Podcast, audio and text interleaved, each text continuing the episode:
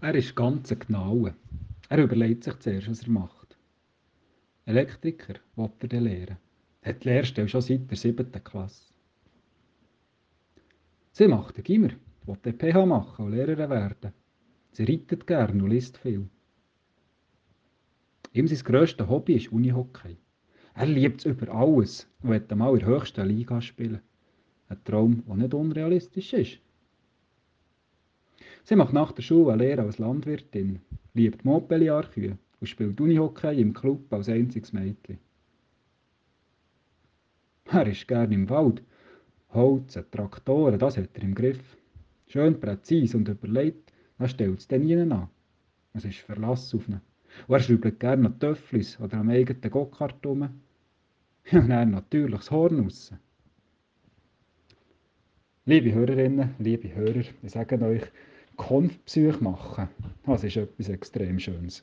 Heimgehen zu den Familien von den Konfirmandinnen und Konfirmanden, eine Stunde Zeit haben und die einzelnen Konfis ein bisschen besser lernen kennen. Was dann manchmal rauskommt, das ist in aller Regel horizonterweiternd für mich. Und ich merke, ich selber lebe in einer Blase. Ich habe keine Ahnung, wie man ein analoges Autoradio auf ein DAB-Radio umrüstet. Könfi hat es mir gerade gestern Abend erzählt, wie er es gemacht hat. Ich habe keine Ahnung, wie viele Spieler beim Unihockey auf dem Feld stehen. Allgemeinbildungslücke, tut mir leid. Mehrere Könfis wissen sogar, wie viele Löcher so ein Unihockeyball hat. Ich habe keine Ahnung, was man machen könnte, wenn ein benzinbetriebener Schneeschnutzi nicht anspringt. Die Könfis balgen sich mit den Geschwistern, wer heute den Schnee darf rausstossen und verstecken sich gegenseitig den Schlüssel vom grössten und besten Traktor. Ich würde von mir behaupten, dass ich nicht in einer weltfremden oder weltfindlichen Bubble lebe. Aber halt gleich ein bisschen in meiner eigenen Welt. Ich bin nicht abgedreht, ich konsumiere verschiedene Medien und gleich lebe ich bis zu einem gewissen Punkt in meiner eigenen Welt. Und ich glaube, es ist auch ganz normal. Wer auf einem Bauernhof am Waldrand aufwächst, der lernt schon als Kind ganz andere Sachen als selbstverständlich kennen als jemand, der in einer Agglomerationsgemeinde aufwächst. Wer einen Bürojob hat, hat ganz andere Herausforderungen im Alltag als jemand, der bei jedem Wetter draussen arbeitet. Wer kleine Kinder hat, ist mit anderem beschäftigt, als er 85 und verwitwet ist.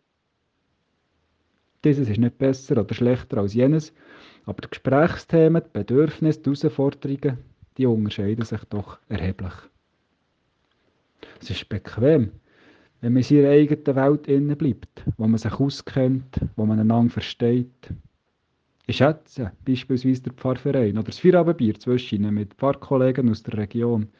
Da kann man austauschen und man merkt, dass die anderen an ganz ähnlichen Orten anstehen wie ich selber manchmal. Und das tut keinem gut. Aber mir denkt, es lohnt sich extrem, die bequeme, kleine Welt, wo wir alle drinnen leben, zwischendurch zu verlassen und sich einzulassen auf die Lebensrealität von Menschen, die in einer ganz anderen Bubble leben. Hier bei uns auf dem Land sehe ich so gerne ins Leben der Menschen aus der Landwirtschaft hinein. Der Nahe ins Gewerbe.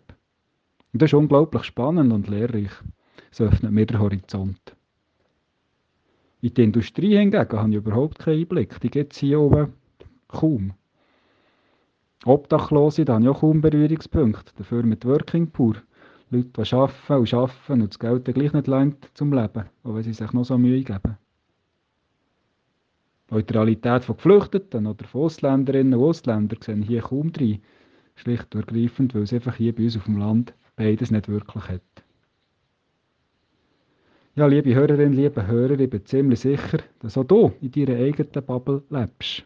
Auch du hast ein Umfeld, wo du drinnen verankert bist und wo dir ganz normal erscheint und wo du hoffentlich drinnen auch ganz wohl bist.